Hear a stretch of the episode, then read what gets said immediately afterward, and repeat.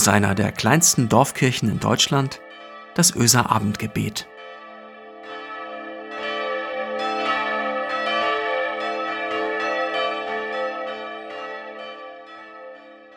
Herzlich willkommen beim Öser Abendgebet, heute am Montagabend am 10. Mai. Ich hoffe, ihr hattet ein schönes Wochenende und seid gut in diese neue Woche gestartet. Und vielleicht habt ihr es auch gesehen in eurer Gemeinde, vielleicht wart ihr sogar involviert. Denn gestern und auch an den anderen Tagen jetzt in den kommenden Wochen und in den vergangenen Wochen, da sind die Konfirmationen. Hier in Gnarrenburg haben wir gestern Konfirmationen gefeiert, die ersten beiden. Manchmal sind auch noch die KonfirmandInnen dabei, die eigentlich schon längst hätten konfirmiert werden sollen, aber die Pandemie hatte einen Strich durch die Rechnung gemacht und so sind eben einige jetzt nachgeholt worden. Und alles ist etwas anders. Kleinere Gruppen, begrenzte Zahl der Angehörigen, die in die Kirche dürfen, kein so enger Kontakt und, und, und. Aber trotzdem Konfirmation. Feierlich und aufregend. Zwischen den beiden Konfirmationen gestern gab es im Gemeindehaus hier Schnittchen für alle MitarbeiterInnen. Und wo es Schnittchen gibt, da bin ich nicht weit. Also saßen wir zusammen in der Sonne und schließlich tauchte er auf. Der erste Konfirmand für den zweiten Gottesdienst in seinem dunklen Anzug. Und dann kam der zweite und der dritte. Es waren tatsächlich nur Jungs. Manche mit Ansteckblumen, manche mit einem Gesangbuch. Und alle aufgeregt. Auf die Frage, wie es ihm ginge, sagte einer, ich bin froh, wenn ich es geschafft habe. Und ich denke an die Jungen und Mädchen, fast sind es ja schon junge Frauen und junge Männer, die ich in den letzten Jahren konfirmieren durfte. Wie aufgeregt sie waren, wenn sie vorher nochmal das Glaubensbekenntnis geübt haben in der Gruppe und wie dann alle erleichtert waren, als klar war, wer von ihnen anfangen würde und wer mutig vorangeht und wem man sich ein bisschen auch anpassen kann, damit man nicht ganz so aufgeregt sein muss. Ich denke daran, wie schick sie aussehen. Ich denke daran, wie unglaublich nervös sie gewesen sind, in den hohen Schuhen zum Altar zu laufen. Und vor allen Dingen, wie aufgeregt alle waren beim Hinknien vom Altar und beim Wiederaufstehen. Anja, ich werde mit Sicherheit hinfallen und stolpern. Nein, habe ich dann gesagt, wirst du nicht. Und wenn, dann sehen wir das und fangen dich elegant auf, sodass es Szenenapplaus geben wird. Ich denke an die jungen Menschen, die nach ihrer Konfirmation TeamerInnen wurden und dann bei anderen Konfirmationen mitgeholfen haben, sich Ideen und Projekte ausgedacht haben für die Jüngeren. Und dann mit auf Sommerfreizeit gefahren sind. Und plötzlich erleben wir diese nervösen Konfis als junge Erwachsene, die Verantwortung übernehmen. Mir fehlt diese Arbeit sehr, weil es ein Privileg ist, junge Menschen begleiten zu dürfen in dieser sensiblen Lebenszeit. Und viele haben bestimmt keine Lust mehr auf Kirche hinterher und das ist auch okay so. Aber manche wollen weitermachen, haben das Gefühl, hier werde ich gesehen. Hier geht es nicht um Leistung oder um mein Aussehen, welche Schuhe ich trage und in welche Kleidergröße ich passe oder ob ich gut in Mathe bin. Hier geht es einfach darum, ganz so zu sein, wie ich bin. Hier darf ich Erfahrungen sammeln. Hier traut man mir was zu. Hier darf ich auch Fehler machen weil wir alle die eben machen. Manche von den TeamerInnen studieren heute Theologie. Leonie zum Beispiel. Sie war mal im ersten Konformantenjahrgang und ich weiß noch, wie sie als einzige von den Mädchen bei ihrer Konfirmation ein hellblaues Kleid trug, während alle anderen in Schwarz kamen und wie nervös sie da war und unsicher. Jetzt ist sie Mitglied der Synode unserer Landeskirche. Jetzt sagt sie, was sie denkt. Hat sie einen Traum von Kirche und davon, wie junge Menschen in ihr eine Rolle spielen können. Als Leonie 15 war, da war ihr Vater an Krebs gestorben. Und die Gemeinschaft in der Kirche, der Jugend und der Theatergruppe hat sie aufgefangen. Geborgenheit und Verständnis. Auch wenn man mal nicht so gut drauf ist. Menschen, die zuhören und nicht urteilen oder vertrösten. Das sucht sie in der Kirche und hat es gefunden, Meistens, nicht immer. Aber das möchte sie für die Kirche und darum engagierte sich in ihr. Neulich haben wir telefoniert, weil wir nicht mehr Konfi und Pastoren sind, sondern Freundinnen. Und sie hat sich aufgeregt über so manche Entscheidung in der Synode. Eine junge andere Kollegin in der Synode sei zurückgetreten und sie sei auch frustriert. Warum haben junge Menschen in der Kirche so oft das Gefühl, keine Stimme zu haben, belächelt zu werden und sich erstmal beweisen zu müssen, weil sie doch noch so jung sind?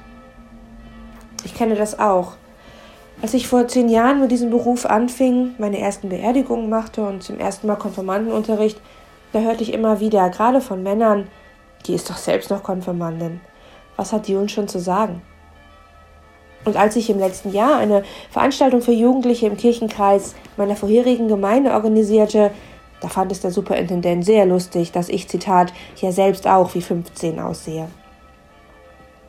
Auch in den letzten Wochen habe ich das manchmal gehört, dass ich eben nicht so aussehe wie eine Pastorin. Und oft war das als Kompliment gemeint. Und ich frage mich, wie sieht sie eigentlich aus, die typische Pastorin, der typische Pastor, die typische Diakonin, der typische Diakon? Ich finde es wichtig, dieses Bild auch hier auf dem Land mal zu durchbrechen und zu zeigen, Kirche ist vielfältig, wie wir es eben alle sind. Ich bin stolz auf Leonie, dass sie ihren Weg geht. Und ich hoffe, dass sie sich nicht entmutigen lässt, dass sie sich nicht nach ihrem Äußeren beurteilen lässt oder dass ihre Kompetenz nicht an ihrem Alter festgemacht wird. Wir müssen jungen Menschen, wir müssen uns allen etwas zutrauen. Nämlich, dass sie von Gott genauso kompetent sprechen können wie der Superintendent, die Superintendentin oder der Landesbischof oder die Landesbischöfin. Weil sie doch auch, wie wir alle, Gott unmittelbar erleben in ihrem Leben, mit ihm sprechen, mit ihm streiten. Und wenn wir viel Glück haben, von der Kirche nicht die Schnauze voll haben. Von den Unterschriftenkarten, Konfirmandenunterricht und den Arbeitszetteln. Wenn wir Glück haben, verzeihen die jungen Menschen, dass nicht alles perfekt läuft dass sie nicht so gesehen werden, wie sie es verdient haben. Dass man nach zwei Jahren Unterricht vielleicht immer noch nicht ihren Namen kennt. Dann bleiben sie vielleicht dabei und verändern Kirche ein Stück weit, sprechen andere junge Menschen an, lernen die Älteren kennen und hören aus ihrem Leben und ihrer Erfahrung. Und Kirche ist dann wirklich das, was sie sein will, ein Ort der Gemeinschaft, wo wir zwar nicht frei sind von Vorurteilen, wo wir einander aber immer wieder neu begegnen und aufeinander zugehen. Ein Ort, in der wir die Menschen und uns auch selbst mit anderen Augen sehen. Mit Augen, die nicht verurteilen wollen, sondern verstehen. Mit Augen, die Verletzungen verzeihen wollen.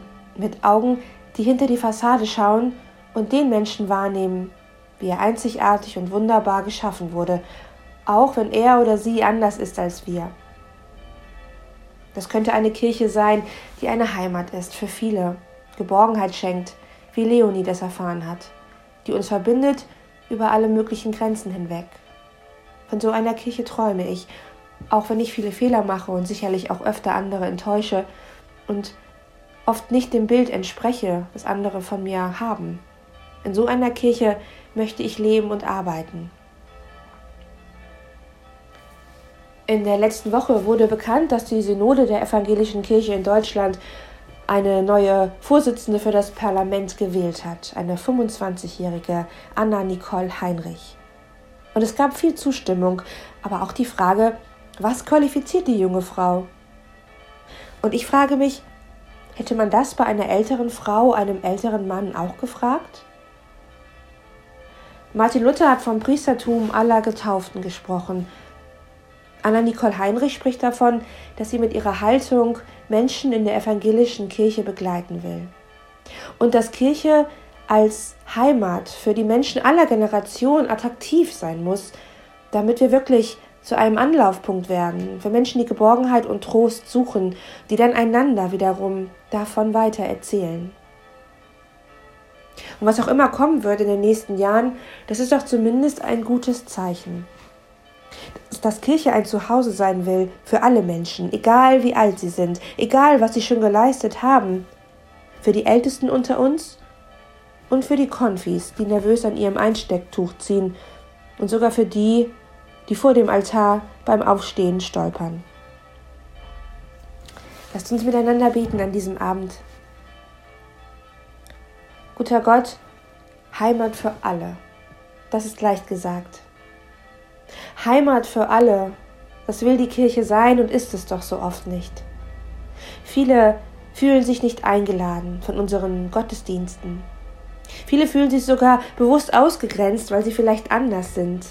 Auch das sind Vorurteile, aber Gott hilf uns, dass wir sie nicht bestärken, sondern dass wir dabei helfen, sie abzubauen. Allzu oft lassen wir uns auch in der Kirche von Vorurteilen leiten. Wir grenzen andere aus, verstehen ihr Handeln nicht und suchen den Kontakt zu denen, bei denen wir uns sicher fühlen, die wir schon kennen, die uns vertraut sind. Aber Jesus hat es anders gemacht. Jesus segnete die Kinder ganz bewusst. Er ging zu denen, die ausgeschlossen waren und ausgegrenzt. Er hat hingesehen. Herr, öffne du unsere Augen und unsere Herzen, dass wir uns ansehen, wie wir wirklich sind, und dass wir einander verzeihen, wenn das nicht gelingt. Herr, wir kommen zu dir an diesem Abend und all unsere Sorgen und Gedanken, alles, was das Herz schwer macht, aber auch was uns fröhlich macht, das legen wir jetzt in deine Hände. Und wir legen diesen Tag in deine Hände und gehen in diese Nacht und in die neue Woche unter deinem Segen. Sei du bei uns an diesem Abend, in der Nacht und an jedem neuen Tag. Amen.